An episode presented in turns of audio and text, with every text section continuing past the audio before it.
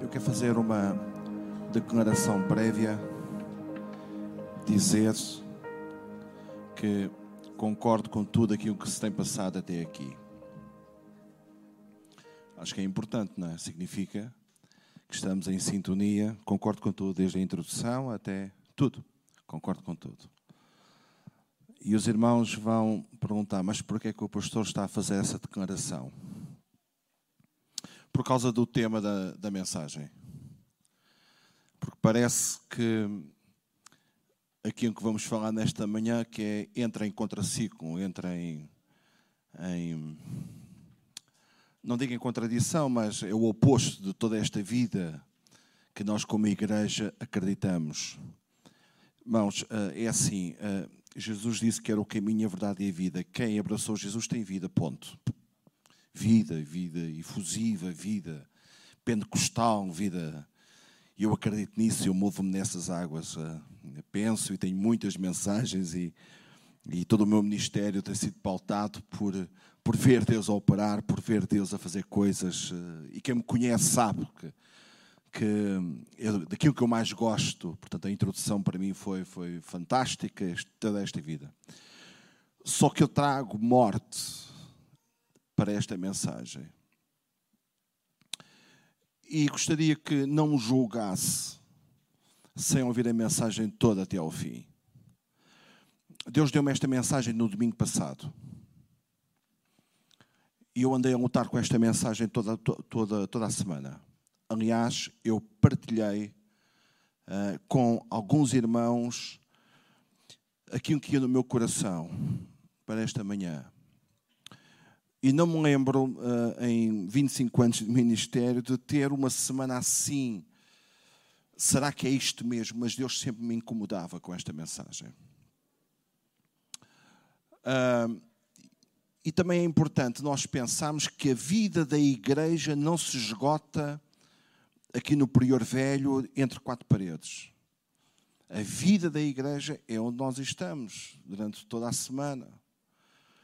E nós falamos com muitas pessoas e nós partilhamos muitas coisas e nós convivemos com muitas coisas que vai para além da vida da igreja quando está congregada, aos domingos, neste caso, Uh, ultimamente tem sido só ao domingo. Então, gostaria que você pensasse que, e já que o nosso pastor está com esta visão e já falou algumas coisas, que quer cada vez mais que usemos um, o digital para celebrarmos, para anunciarmos, para divulgarmos, etc. E está a ser feito um trabalho fantástico. Então, centenas de pessoas para além de nós, as dezenas que estamos aqui nesta manhã, irão ouvir uh, a mensagem, como todas as outras que têm sido proferidas. Há uns anos atrás, uh, eu e a minha, e a minha família uh, estávamos de férias e num almoço familiar comemos um doce onde levava ovos e todos nós apanhámos uma intoxicação alimentar e fomos todos, umas 15, 16 pessoas para o hospital e confesso, irmãos, que a nível de, de alguma coisa enferma foi das piores coisas que eu tive em toda a minha vida. Uh, fomos todos. Só houve um que não foi. O meu pai que está com Deus, porque ele não uh, provou uh, daquele doce. Foi o único que escapou. De resto, irmãs, mãe, cunhados, todos, sobrinhos, todos nós fomos parar ao hospital. Esta mensagem é uma mensagem para nós pensarmos. É uma mensagem para nós refletirmos como igreja. Pensarmos, temos uma consciência coletiva, vou usar esta expressão mais à frente, temos uma consciência coletiva de nós como igreja. Um, e há um texto, e Deus também me trouxe esse texto ao meu coração, e eu nunca preguei sobre isto. Nunca usei este texto nas minhas mensagens, mas Deus trouxe-me este texto, trouxe-me ao meu coração, no segundo livro dos Reis, no capítulo 4, verso 38 até o verso 41. Eu tenho o texto transcrito e eu vou ler para os irmãos e creio que podem acompanhar também aqui na, na projeção. Voltou Eliseu para Geongal. Havia fome naquela terra e, estando os discípulos dos profetas assentados diante dele, disse ao seu moço: Põe a panela grande ao lume e faz um cozinhado para os discípulos dos profetas. Então saiu um, aluno, discípulo, ao campo a apanhar ervas e achou uma trapadeira silvestre e, colhendo-a dela, encheu a sua capa de colocintidas, uma espécie de pepino amargo e purgativo Voltou e cortou-as em pedaços, pondo-os pondo na panela, visto que não as conheciam. Depois deram a comer aos homens. Enquanto comiam do cozinhado, exclamaram: Morte na panela ao homem de Deus. E não puderam comer. Porém, ele disse, Eliseu: Trazei farinha ele a deitou na panela e disse: Tira de comer para o povo. E já não havia mal nenhum na panela. Como introdução, eu quero, uh, eu quero uh, contextualizar este episódio dizendo que naquele tempo, naquela época, era uma época de grande fome em Israel. Os irmãos podem encontrar no capítulo 6, verso 24 até o verso 30, e o capítulo 8, verso 1, mostra isto mesmo. Sufraguidão, inquietação, desespero era o estado de espírito de quem procurava alimentos. Se nós fizéssemos um, uma contextualização mais ampla, nós estamos a falar da terra que Deus tinha prometido que manava leite e mel. Certo? É, Israel, aquela terra, era a terra da promessa que Deus tinha prometido leite e mel, abundância. Mas que devido ao estado caótico e espiritual pagão em que Israel se envolveu, nestes dias, não foi só que nestes dias, outros dias aconteceram também, mas nestes dias havia uma escassez de alimentos, havia uma fome terrível em Israel. Capítulo 6, verso 25, diz que a cabeça de um jumento custava 80 ciclos de prata. Muito dinheiro. Este era o contexto em que uh, Eliseu ministrava na escola de profetas. Estamos a falar de gente que estava vocacionada para servir a Deus. Gente que se preparava para o exercício do seu ministério. Eliseu mandou fazer um cozinhado. O moço que saiu ao campo para procurar ervas, trouxe veneno sem o saber. Ele trouxe veneno para o convívio, para o cozinhado, mas não sabia. Diz que apanhou lá umas bagas, uma trepadeira, mas não sabia que não era combustível. Quando comiam, vejam o pormenor, no verso 40, gritaram. Não foi apenas uma pessoa que gritou está no plural. Isto não pode ser uma, uma, uma consciência solitária. Tem que ser uma consciência coletiva. Gritaram: morte na panela.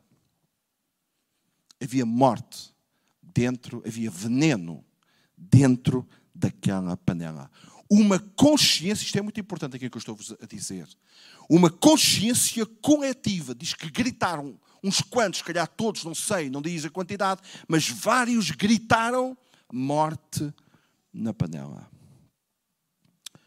A morte espiritual e ou eclesial pode principiar no prato onde nós comemos.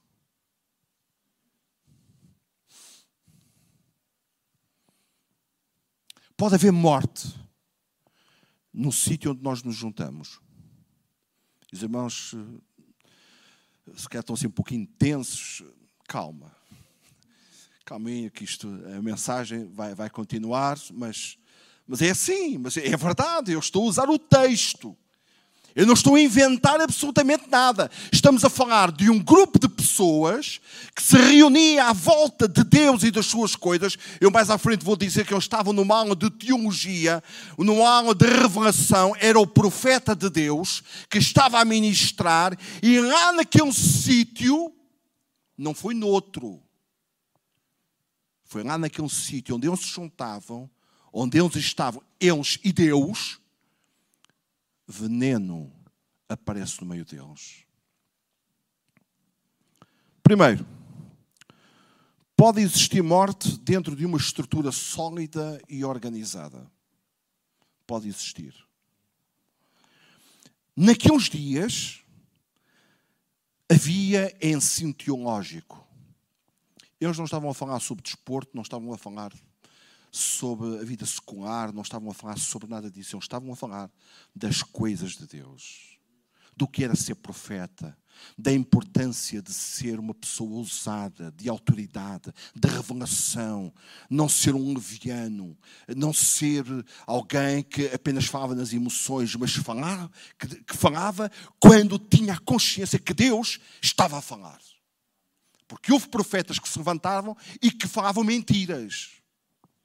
Havia profetas que se levantavam e falavam falsidades. Mas não estamos nessa escola, estamos na escola onde o, o, o, o professor era Eliseu e estava a ministrar a revelação correta vinda de Deus.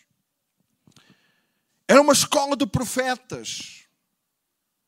Estudava-se teologia, cujo professor era Eliseu. Eliseu estava a ser o profeta que Deus mais usara com o sobrenatural. Por isso, irmãos, é que eu apelei à nossa consciência, à nossa reflexão. O apóstolo Paulo, eu gosto muito disto. Eu gosto muito dos carismas e dos dons e do mover do Espírito, mas nós também temos uma cabeça para pensar. E o apóstolo Paulo fala de um culto racional, onde aqui não está as emoções, aqui não está aquilo que o nosso coração deseja, aqui não está onde o nosso coração, aquilo que o nosso coração sabe e a nossa experiência, aqui está a nossa mente para pensarmos a palavra de Deus e aplicá-la no nosso dia a dia. E o que é que está aqui a acontecer, irmãos? É uma escola onde o professor é provavelmente o homem que Deus mais usou com o sobrenatural, mais do que Elias. Ele é o seguidor, é o sucessor de Elias, mas a, a nível de quantitativo, Deus usou, mais pelo menos pelos relatos bíblicos, Deus usou mais Eliseu do que Elias. Este é o professor um homem íntegro, que nunca negociou os seus princípios em ministério. Lembra-se que é um caso de Geazi, após a, a, a, purificação de Naamã, quando Geazi quis a, aquelas ofertas e Eliseu recusou. Lembram-se desse episódio? Mostra que Eliseu é um homem íntegro. Nada a apontar à vida deste homem. Nada, absolutamente nada. Era um santo homem de Deus. Mas, mesmo num ambiente de edificação e instrução espiritual, pode haver morte na panela. É um bocado aquilo que o Rui há pouco estava aqui a falar, não é? Todos nós podemos participar na mesa, mas há aqui uns que são mais íntimos. Judas também participou na mesa. Judas também participou mas estava desfocado. Havia comunhão entre eles. Um espaço de profetas com comunhão. A fome, a pobreza, a crise nunca conseguiram quebrar a comunhão dos filhos dos profetas. Eles estavam lá reunidos. As crises nunca servem para dividir o corpo. As crises, as pandemias, as, as, as pestes, os problemas, as dificuldades, as doenças, nada disso, nada disso serve para afastar da comunhão. E os profetas estavam reunidos neste lugar, em perfeita comunhão. Estreitaram ainda mais a comunhão. Estavam mais solidários uns com os outros. E apreciei muito o espírito que houve nesta manhã eh, de oração, de intercessão, já ali, quando orávamos com o grupo de louvor. Percebi isso o espírito solidário pelos irmãos que não estão connosco, que estão a passar. Aliás, eu tinha na minha, na minha, no meu telemóvel a lista de irmãos que ultimamente nós recebemos para orar, para nesta manhã invocarmos, mas por aquilo que eu me apercebi, com a intervenção do Armando, também da, da irmã Cristina e outros que interviram, que não, não, não valia a pena ou não fazia sentido estar novamente a, a, fazer, porque estamos a orar nas nossas casas, por todos aqueles que estão a sofrer. Isto é maravilhoso, isto é bom, isto é igreja, isto é ser igreja, com certeza, isto é de Deus, está certo. Então as crises, os problemas, une as pessoas e os, e os profetas estão unidos, estão juntos, estão à volta de Deus, da sua palavra, com o seu professor. Era um privilégio estrondoso ter Eliseu como o professor daquela escola teológica. Mas numa comunidade onde reina muita comunhão, muita unidade, pode existir morte na panela pode existir morte na panela. Pode, pode existir veneno. Irmãos, o diabo, vamos falar isto mais à frente, o diabo, ele semeou joio no meio do trigo. O diabo, o inimigo, os irmãos entendem, semeou joio no meio do trigo. Isto é terrível.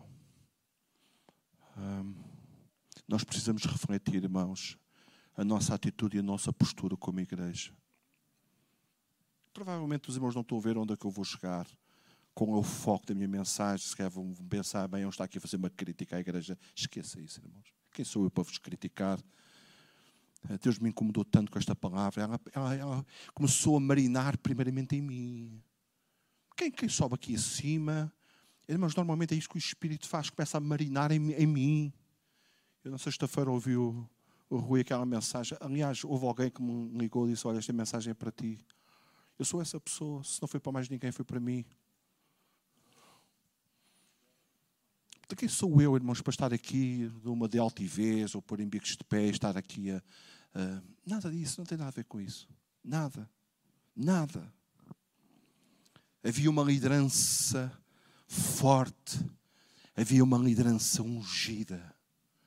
Às vezes nós criticamos, bem, o Estado, a Igreja, é culpa dos líderes, é culpa daquele, é culpa do outro. Se eu fizesse assim, se eu fizesse assado, e, e é muito fácil nós apontarmos àqueles que estão em iminência as responsabilidades que muitas vezes caem sobre cada um de nós.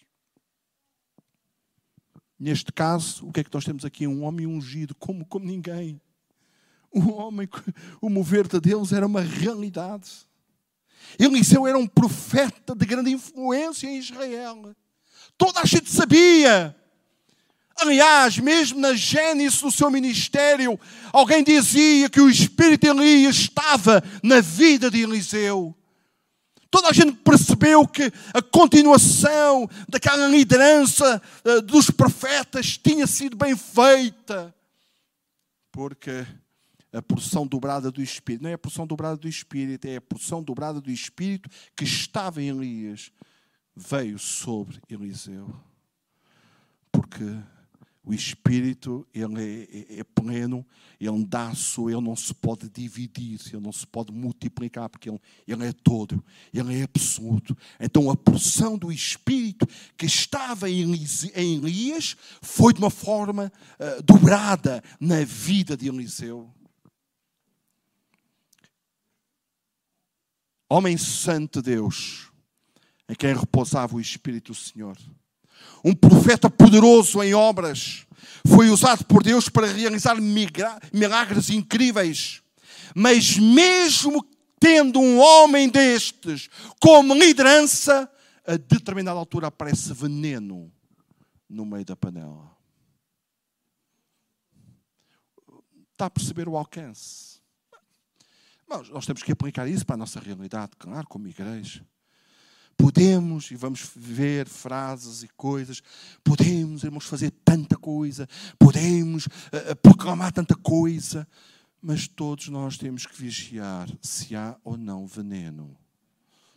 Primeiramente na minha vida. Não é se há veneno na vida do meu irmão. Pois de que se queixa o homem, queixa-se cada um dos seus, não é dos outros. Ah, aquela irmã está tá, tá venenosa. Quem sou eu para dizer uma coisa dessas? Ela é que tem que ter a consciência, à luz da verdade, se há veneno na sua vida. Porque se ela trouxer veneno, ou se eu trouxer veneno para a igreja, eu vou contagiar a igreja. Eu vou contagiar a igreja. E a igreja é como ouvimos, é um espaço de vida, é um espaço do fluido do Espírito, é um espaço de intimidade, é um espaço de tudo aquilo que os irmãos falaram. Maravilhosamente, a igreja é isso. Mas se eu trago de fora bagas que vão conspurcar a nossa sopa, pode haver morte. Pode haver morte. A morte pode ser uma realidade na vida da congregação.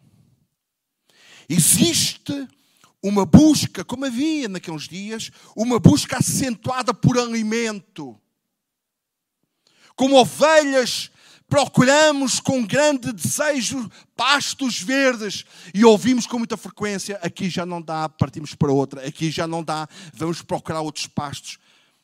Irmãos, e vocês sabem da vossa história, eu também conheço muito melhor a história da Assembleia de Deus do que era no passado e quantas pessoas saíram procurando, procurando, procurando. Não estão satisfeitas, não estão, não sei o quê, agradáveis, e vão, e vão, e procuram, e aqui é que está, e depois daquilo não dá, e depois vão para outro sítio, procurando. Sempre alguma coisa nova. As novidades muitas vezes são abraçadas com sofreguidão. Verso 39. Então saiu um ao campo a apanhar ervas e achou uma trepadeira silvestre. A trepadeira é viçosa, é um chariante, é frondosa.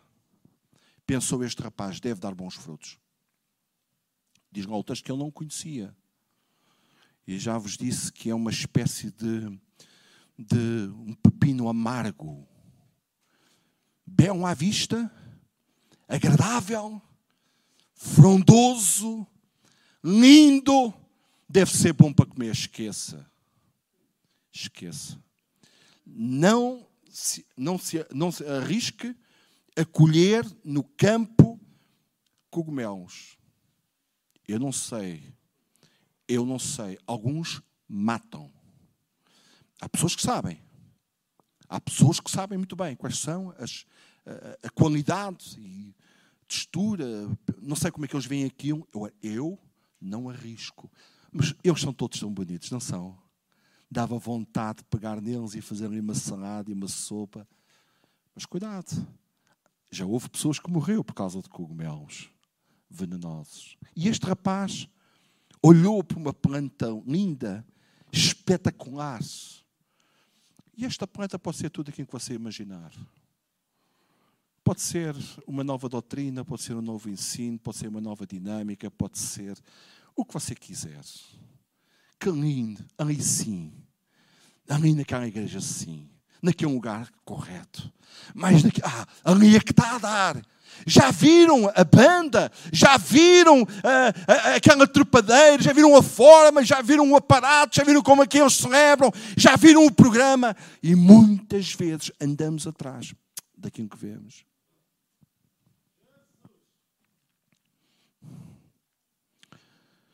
Havia muitas coisas, muitos ensinos, ou há muitas coisas, muitos ensinos que são arrojados, desafiadores, bonitos, impactantes, populares, mas não são bíblicos, são venenosos. são venenosos. Eu não quero antecipar para onde é que eu quero levar os irmãos. Mas tudo, irmãos, eu deixei a minha querida Bíblia aqui fora. Mas tudo o que esteja fora do que está aqui escrito é venenoso. É um lógico que você não pode apenas saber que é venenoso ou nutrivo, ou nutritivo, vindo, perdão, vindo ao domingo oculto, isto tem que ser estudado todos os dias, por isso é que eu disse que a igreja vai para além do espaço das quatro paredes da casa de oração. Já ouvimos desta manhã, nossa irmã falar que uh, Isaías corre nas veias. Isto significa que passa tempo a, a meditar Isaías. Eu estou a levar agora os evangelhos à lupa. À lupa. Uh, não, não, antigamente, eu já li a Bíblia, sabe, algumas 20 vezes ou mais, mas antigamente era, era muitas quantidades de texto. Agora não, agora quero, quero o pormenor, quero, quero a lupa. Irmãos, nós temos que ter conhecimento da verdade para saber aquilo que faz, traz saúde à nossa vida. Não são coisas, não são formas, não são performances, não são, não são, uh, uh, falta, uh, falta-me o termo, coisas famosas, não, não são os holofotes. A verdade é o que está escrito. E tudo tem que ser escrutinado. Você sabe não é o caso de hoje de maneira nenhuma, pode haver músicas, letras evangélicas que nós cantamos que não tenham respaldo na palavra de Deus? Você sabia disso? Pode haver. Nós estamos a cantar e, e parece que aquilo uh, sempre cantamos, etc., mas nada tem a ver com as Escrituras. Então pode ser nocivo à nossa vida. Pode ser veneno para cada um de nós houve um fruto venenoso. Os discípulos dos profetas comeram veneno pensando que estavam a comer algo apetitoso e bom. O joio é parecido com o trigo, mas é um veneno e o outro é alimento. O joio pode parecer que é alimento, mas não é, é veneno. Mas o veneno é o trigo, o, perdão, o alimento é o trigo, é o que tem o bago é o que tem o fruto.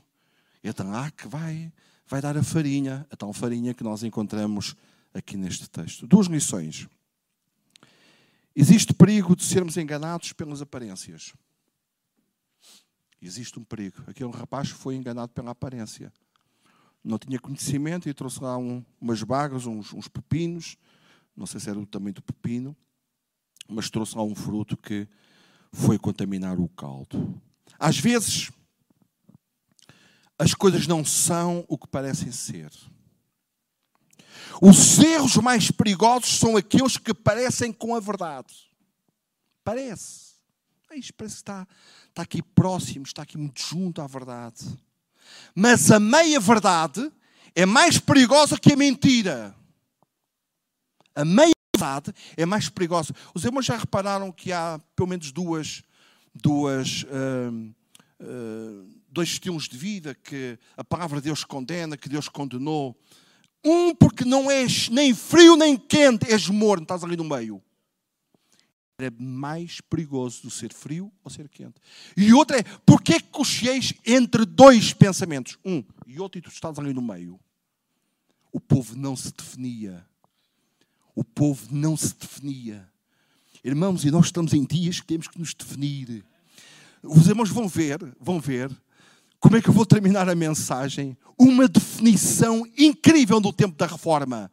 Nós hoje somos frutos daqueles homens, alguns deles pagaram uh, pela vida, mas homens de convicção, homens de certeza, apenas isto, apenas. E depois nós iremos lá chegar. Temos que ser gente de convicções. Algumas seitas têm muitas coisas boas e verdadeiras nos seus ensinos mas nem tudo é verdade. Há veneno no meio do alimento. Eu já assisti a um velório que estava a acontecer no Salão do Reino. Estou a falar das falsas testemunhas de Jeová, ou os ressulistas, como eu gosto de dizer. E eh, estava a acontecer um, um, ali um velório de um familiar meu, eu assisti, e naquela hora estava a, a acontecer uma, uma, uma sessão uh, entre eles e alguém estava a falar, a ensinar o profeta Paulo. Irmãos, incrível história que eles estavam a, a dar sobre o, o, o, apóstolo Paulo, perdão, o apóstolo Paulo. Alguém estava a ensinar o apóstolo Paulo. E eu depois me ia atrás a ouvir aquilo, tipo, é realmente incrível. Recomenda, recomendamos uh, as falsas testemunhas de Jeová a alguém? Porquê? Porque há tanta heresia, há tanta coisa nociva à nossa fé. É tudo errado? Não. A igreja tradicional tem tudo errado? Não. Não tem. Mas há coisas que são nocivas à nossa fé. Há negação e destruição de verdades essenciais do cristianismo o todo do Evangelho fica comprometido. A palavra é absoluta, irmãos. Se nós retiramos alguma coisa, ou se nós seguimos alguma coisa, ainda que pequena coisa, daquilo que é o texto, daquilo que é a vontade de Deus, daquilo que é o pensamento de Deus, já estamos. É tipo aquele que uh, prevaricar num dos mandamentos é culpado de todos os outros. Os irmãos lembram-se disto? Aquele que errar, aquele que não cumprir apenas um, é culpado dos outros todos. A palavra de Deus não pode ser tomada por partes. Aquilo que nos agrada, a palavra de Deus é una, é objetiva, é clara, é a palavra de Deus, é milagre de Deus nas nossas mãos, é aquilo de mais precioso. Os grandes homens, estes homens que nós estamos aqui a falar, não tiveram o que nós temos a revelação do Senhor, aquilo que Deus entendeu ser necessário para a humanidade está num livro. Não acrescente, não diminua, está lá tudo.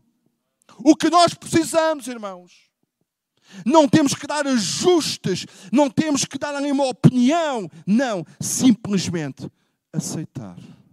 É nossa, é a palavra de Deus para a minha vida o autor da Epístola aos Hebreus, no capítulo 5, verso 14, ele fala que nós precisamos de discernimento. Nós precisamos, irmãos, eu sei, eu sei perfeitamente que eu também sou assim, sou humano, sei que as nossas emoções e as nossas necessidades falam muitas vezes mais alto do que aquilo que nós deveríamos, aquilo que nós precisamos. Eu esta semana estava a pensar sobre tudo isto. Eu refleti muito sobre esta mensagem. E o Espírito Santo trouxe ao meu coração uma coisa: Deus nos criou para honra e glória do seu nome. Deus não nos criou para, primeiramente, nós pensarmos em nós próprios. Deus nos criou para que pensássemos primeiramente nele. É o dai, ser-vos-á dado, uh, uh, e, o, o, e, o, segundo é semelhante a este, ama o teu próximo como a ti mesmo. É os outros. Os outros. E depois eu estava a pensar naquele texto em que a alegria do Senhor é a nossa força. E eu estava assim um bocadinho a passar assim um bocadinho, pronto, cá nas minhas, nas minhas emoções, nas, nos meus sentimentos, assim um bocadinho contristado, estava assim um bocado triste. E, e estava, e estava a pensar, epá, realmente, eu muitas vezes foco-me na minha tristeza, foco na minha necessidade, mas não é isso, é eu produzir alegria no Senhor que eu sou forte incrível. Nós muitas vezes nos focamos naquilo que queremos. Cantamos, eu adoro. Quando o grupo de louvor ministra hinos, hinos que exaltam o Senhor, esqueçam. É completamente diferente. Quando nós nos focamos nas nossas necessidades e cantamos tanto, tanto isso, irmãos, é uma coisa, é bom, a unção de Deus, tudo bem. Mas quando nós exaltamos Ele, esqueça.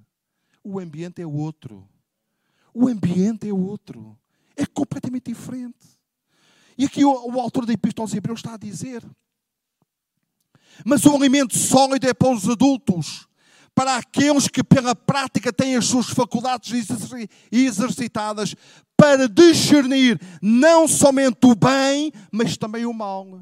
O alimento sólido da palavra, o ensino, a doutrina, o alimento sólido é útil para nós termos uma plena consciência daquilo que é bom para a nossa saúde espiritual e daquilo que é nocivo para a, a nossa vida também.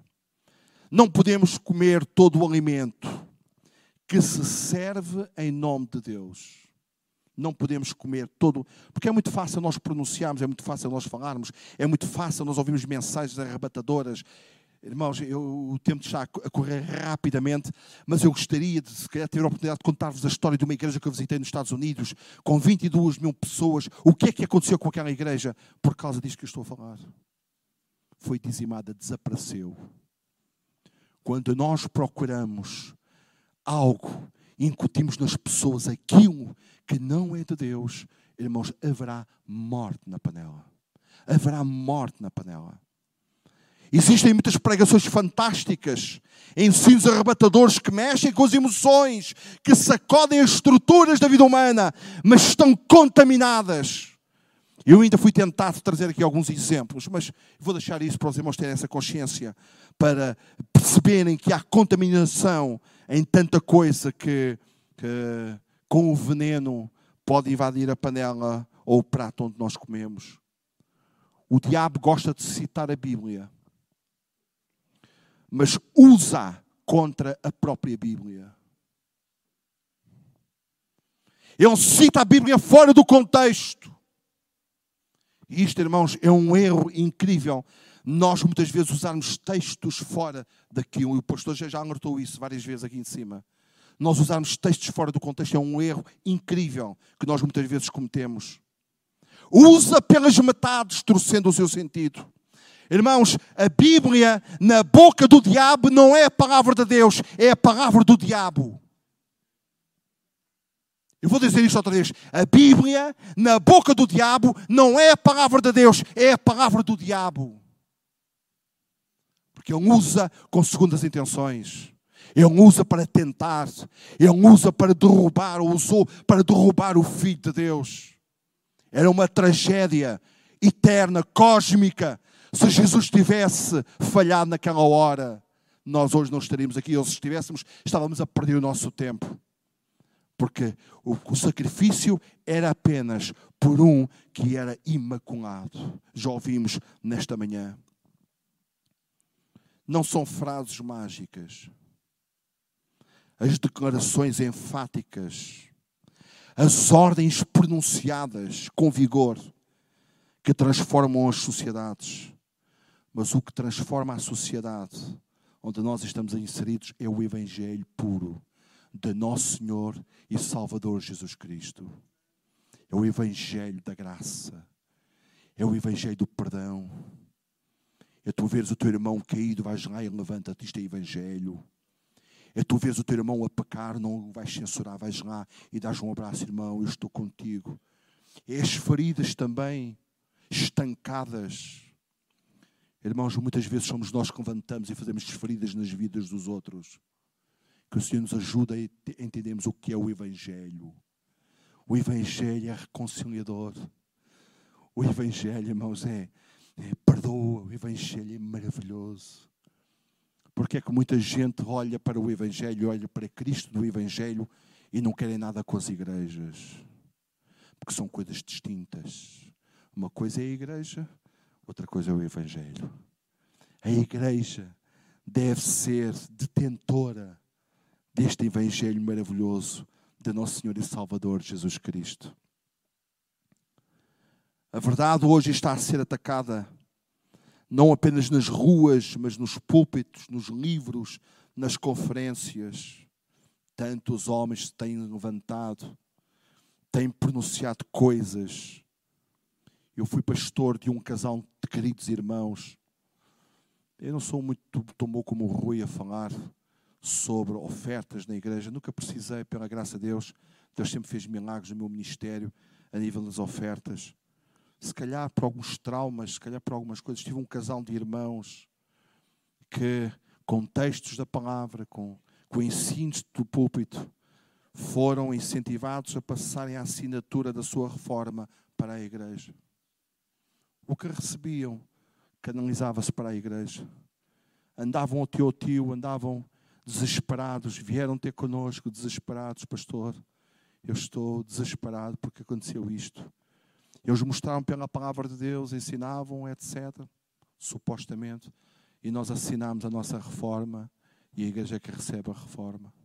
E tantas outras coisas, irmãos, que eu vou omitir nesta noite de vos dizer. Muitos procuram o crescimento numérico das igrejas e proclama-se tanto cima do púlpito que vamos conquistar, que vamos alcançar, que isto é nosso, onde pisamos é nosso, onde pisar para o nosso pé, o Senhor nos vai dar. E proclama-se tanta coisa, tanta coisa pensando isto que é um referencial de bênção de Deus, mas nem tudo o que cresce é de Deus. Nem tudo o que cresce é de Deus. Os muçulmanos, os budistas, os espíritas crescem, mas não têm nada a ver com Deus. E até vos dizer mais: o ministério de Jesus tinha sido um fracasso tinha sido, irmãos, um ministério sem uh, projeção nenhuma, se nós ficássemos apenas com João 6. Porque João 6 está lá escrito que uma multidão ouviu um duro discurso. E quantos é que ficaram lá para ouvir o resto de Jesus? A multidão zarpou toda. Então, se nós pensarmos que o crescimento é apenas, é tão somente a bênção de Deus, a graça de Deus, o poder de Deus. Nem sempre isso acontece. Jesus, no seu ministério, quantos é que ficaram até ao fim? Quantos? Quase 120. Nem aquelas 500 almas, ou 350 almas que viram Jesus sendo glorificado, subindo aos céus, os, o, o, Pai falando, os anjos a falarem com eles, nem assim mesmo eles ficaram lá em Jerusalém à espera da promessa de Deus. Foram quase 120. Mas depois, no ministério dos apóstolos, a igreja explodiu. Porque as coisas de Deus não são feitas assim, irmãos, numericamente, matematicamente. Deus tem as suas formas, Deus tem os seus, os seus, princípios, as suas formas de atuar, as suas formas de agir, as suas formas, irmãos, de fazer a sua obra. As nossas melhores intenções não transformam a natureza do alimento que recebemos. Muitos pregadores pregam heresias e depois dizem: Bem, esta não foi a minha intenção, e tal, quando são confrontados. Eu não quero aqui o não vou usar aqui nomes porque não quero, de maneira, ah, sabes, não, não foi bem assim, tinha, tinha outra interpretação, pois é. A sinceridade não nos isenta das consequências das nossas ações e dos nossos atos. O sermos sinceros não isenta as consequências dos erros que cometemos. Se não soubermos que tal alimento é venenoso, não o torna saudável. Se nós não soubermos, ai, mas eu não sabia, ninguém sabia, o moço não sabia, mas a grande verdade é que ele trouxe. E depois, quando provaram e que que era um venenoso, havia morte na panela. Tudo aquilo que não tem base, irmãos, e é para aqui que eu quero caminhar, e já passo o minuto da minha hora. Tudo aquilo que não tem base bíblica deve ser rejeitado. Ponto. Ponto. É aqui que eu me quero focar. Então isto é uma análise. É uma análise pessoal. Como é que está a minha atitude? Como é que está a minha devoção? Como é que está a minha comunhão? Como é que está o relacionamento com os meus irmãos? Como é que eu trato uh, uh, as divergências? Como é que eu trato uh, a opinião contrária? Como é, que, como é que eu me envolvo? A unidade? Tenho, tenho intimidade? Estou à mesa? Estou, estou mais íntimo? Estou? Não estou? É uma consciência pessoal, gente. E cada um de nós, nesta consciência pessoal, no ajuntamento está tudo certo. Há saúde, há unidade, há, há, há louvor, há unção, há graça. Cada um de nós tem que fazer esta análise. Tudo o que precisa passar, tudo precisa passar pelo crivo das Escrituras. Devemos aprender como os crentes de Bareia Ora, estes lá em Atos 17, 11, ora, estes de Bereia eram mais nobres que os de Salónica, pois receberam a palavra com toda a avidez. Aleluia, estavam todos contentes, examinando as Escrituras todos os dias para ver se as coisas eram de facto assim. Iam para casa, iam fazer trabalhos de casa, iam ler as Escrituras. Ouvimos a mensagem pelas redes sociais, ouvimos a mensagem pelo nosso pastor aqui, ouvimos a mensagem pelos irmãos que tem, Deus tem usado. Temos que escrutinar todas as coisas, irmãos. É mesmo assim? Há base bíblica, há respaldo bíblico, não se está a forçar o texto, Não estamos aqui a entrar na área das emoções apenas e a Bíblia diz isso mesmo. Irmãos, e um promenor que já creio que já vos disse aqui, uma coisa que os irmãos sabem tão bem como eu, não se faz doutrina de um texto apenas isolado. Não se faz doutrina de um. Se o irmão tem lá um, apenas um texto na Bíblia que fala sobre aquilo, esqueça, não faça doutrina disso. Tem que haver respaldo, desde o Antigo até o Novo Testamento, várias fontes documentais bíblicas para respaldar aquilo que nós estamos a dizer. Houve uma oportuna descoberta, e estou quase a finalizar. Um ingrediente venenoso destrói o, o valor de todo o alimento. Um ingrediente venenoso numa comunidade destrói a comunidade. Destrói a comunidade, irmãos. Todos nós conhecemos esta analogia, uma maçã podre numa uh, num recipiente de maçãs sãs, o que é que acontece se nós deixarmos lá estar? Vai contaminar. Jesus não só pregou a verdade, mas ele denunciou o erro. E isto é impopular.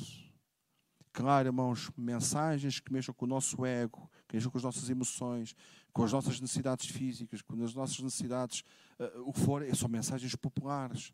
Mas a Bíblia tem tanto de responsabilidade para nós. A Bíblia tem tanta coisa séria para nós. Jesus, ouça irmãos, Jesus passou, faça esta análise, mais tempo a ministrar e ensino aos discípulos do que a cantar ou a pregar o Evangelho. Já reparou nisso? O ministério de Jesus foi focado no ensino. Ele, veio para criar as bases, a estrutura, para que a igreja continuasse como aconteceu e tem chegado pela misericórdia até aos nossos dias e vai continuar até a eternidade. Então é importante e pensarmos nisto, Jesus não só pregou a verdade, mas denunciou o erro, o caldo mortífero do legalismo, aqueles religiosos hipócritas que impunham nas pessoas, que deturparam. Apenas havia um mandamento que Deus estava interessado: amar a Deus acima de todas as coisas. Se isto fosse cumprido, não era preciso nem os dez outros. Não era preciso. Amar a Deus acima de todas as coisas. Olha, a pessoa não se portava mal eh, no casamento, a pessoa não fazia, uh, honrava o seu pai e a sua mãe. A pessoa, amar a Deus acima de todas as coisas era, era tudo isto. Mas porque eles não cumpriram o primeiro, o supremo, o Senhor mandou mais dez. Mas mesmo assim não chegou, porque aqueles homens, aqueles iluminados, fizeram mais 600 e não sei quantos mandamentos. E Jesus veio e veio rebater isto mesmo. Mas mesmo assim não chega, porque a nossa Assembleia da República todos os dias está a debitar mandamentos. Porque não chega. Está sempre. Porquê? Porque o homem rejeita simplesmente o primeiro, amar a Deus acima de todas as coisas. Meus irmãos, precisamos mais buscar o que Deus quer de nós do que o que nós queremos de Deus. precisamos mais buscar o que Deus quer de nós do que aquilo que nós precisamos para a nossa vida. Existe cura para a morte da panela. Louvado seja Deus. Eu seria um palerma se eu terminasse aqui a mensagem com estes minutos que já passou. Desculpa lá, Cristina, mas olha, para a próxima vez eu retiro mais 10 minutos à minha mensagem. Existe cura para a morte na panela. A morte é afastada quando colocamos a panela, na panela a genuína palavra de Deus. Trazei farinha. A farinha faz o pão. O pão é o pão de Deus que é a sua palavra. Trazei farinha. Porém, onde disse: Trazei farinha. Ele a deitou na panela e disse: Tira de comer para o povo. E já não havia mal nenhum na panela. Os nossos cultos deverão ser saturados com a palavra, irmãos. Um culto saturado com a palavra, um louvor é outro. Um culto saturado com a palavra, a, a, proclamação do Evangelho é outra. Um culto saturado com a palavra, a unidade da igreja é outra. Se cada um de nós vivermos saturados com a palavra, se a palavra correr nas nossas veias, irmãos, a igreja é muito mais glorificada no Senhor, é muito mais abençoada. Deus fará muito mais conosco. Hoje muitas igrejas não querem doutrina, só querem experiências. Veneno. Veneno. Hoje procura-se tanto as experiências. A reforma, cá está, assentou em cinco princípios. Sola fide, somente a fé. Sola escritura, somente as escrituras. Solo os Cristos, somente Cristo. Solo gratia, somente a graça. Solio Deo, glória, somente glória a Deus. É isto, isto é que nos trouxe, irmãos, novamente o Evangelho. Os irmãos conhecem a história, sabem como estava a igreja de então. Na idade das trevas, as pessoas não tinham acesso à palavra de Deus. E Deus levantou estes reformadores para que, com convicções, trouxessem o que nós hoje temos: uma palavra à nossa disposição. E termino aqui. Esta é a última frase. É tempo de buscarmos um avivamento. O grupo de louvor suba, por favor, rapidamente. Que tenha a Bíblia como centro. Como aconteceu no avivamento no dia de Pentecostes e em muitos outros lugares ao longo da história. Exaltemos a Bíblia, irmãos. Isto tudo para não dizer que a nossa igreja está morta, isto tudo para não dizer há aqui problemas, porque onde houver pessoas, há problemas, onde houver pessoas, há ideias, onde houver pessoas, há opiniões, onde houver pessoas, há tanta coisa, irmãos. Mas para vos dizer que amemos a palavra de Deus, e se amarmos a palavra de Deus acima de todas as coisas, nós vamos discernir o que é bom para nós e aquilo que deve ser rejeitado no nome do Senhor. Não se deixe influenciar apenas pelas emoções de um pregador mais infusivo ou menos infusivo, de um louvor mais impactante ou menos impactante, ou, uma, ou seja daquilo que for, mas deixe-se levar pelas convicções do testemunho da palavra, aqui que nós ouvimos, que ela corra nas nossas veias. É isto, irmãos. Este é o segredo. Que a palavra corra nas nossas veias e tudo vai ser de glorificação para Jesus. Obrigado, Senhor, por esta oportunidade. Obrigado por esta igreja. Que a tua palavra seja exaltada no nosso meio. Que tu te possas alegrar, Senhor, com a nossa dádiva. Louvado seja o teu nome. Que tu te possas alegrar com a nossa atitude. Que tu te possas alegrar, Senhor, com as nossas convicções. E que nós possamos honrar aquilo que tu nos deixaste, a revelação divina. Lendo-a, Senhor, pondo em prática cada dia. E quando falhamos, que ela nos mostre e que nós possamos nos arrepender, porque isto também é a tua palavra, Senhor. Ajuda a tua igreja e fortalece, Senhor, o teu povo para a glória do teu nome. Amém. Fiquemos de pé e celebremos ao Senhor e que Deus ricamente vos abençoe, meus irmãos. Amém.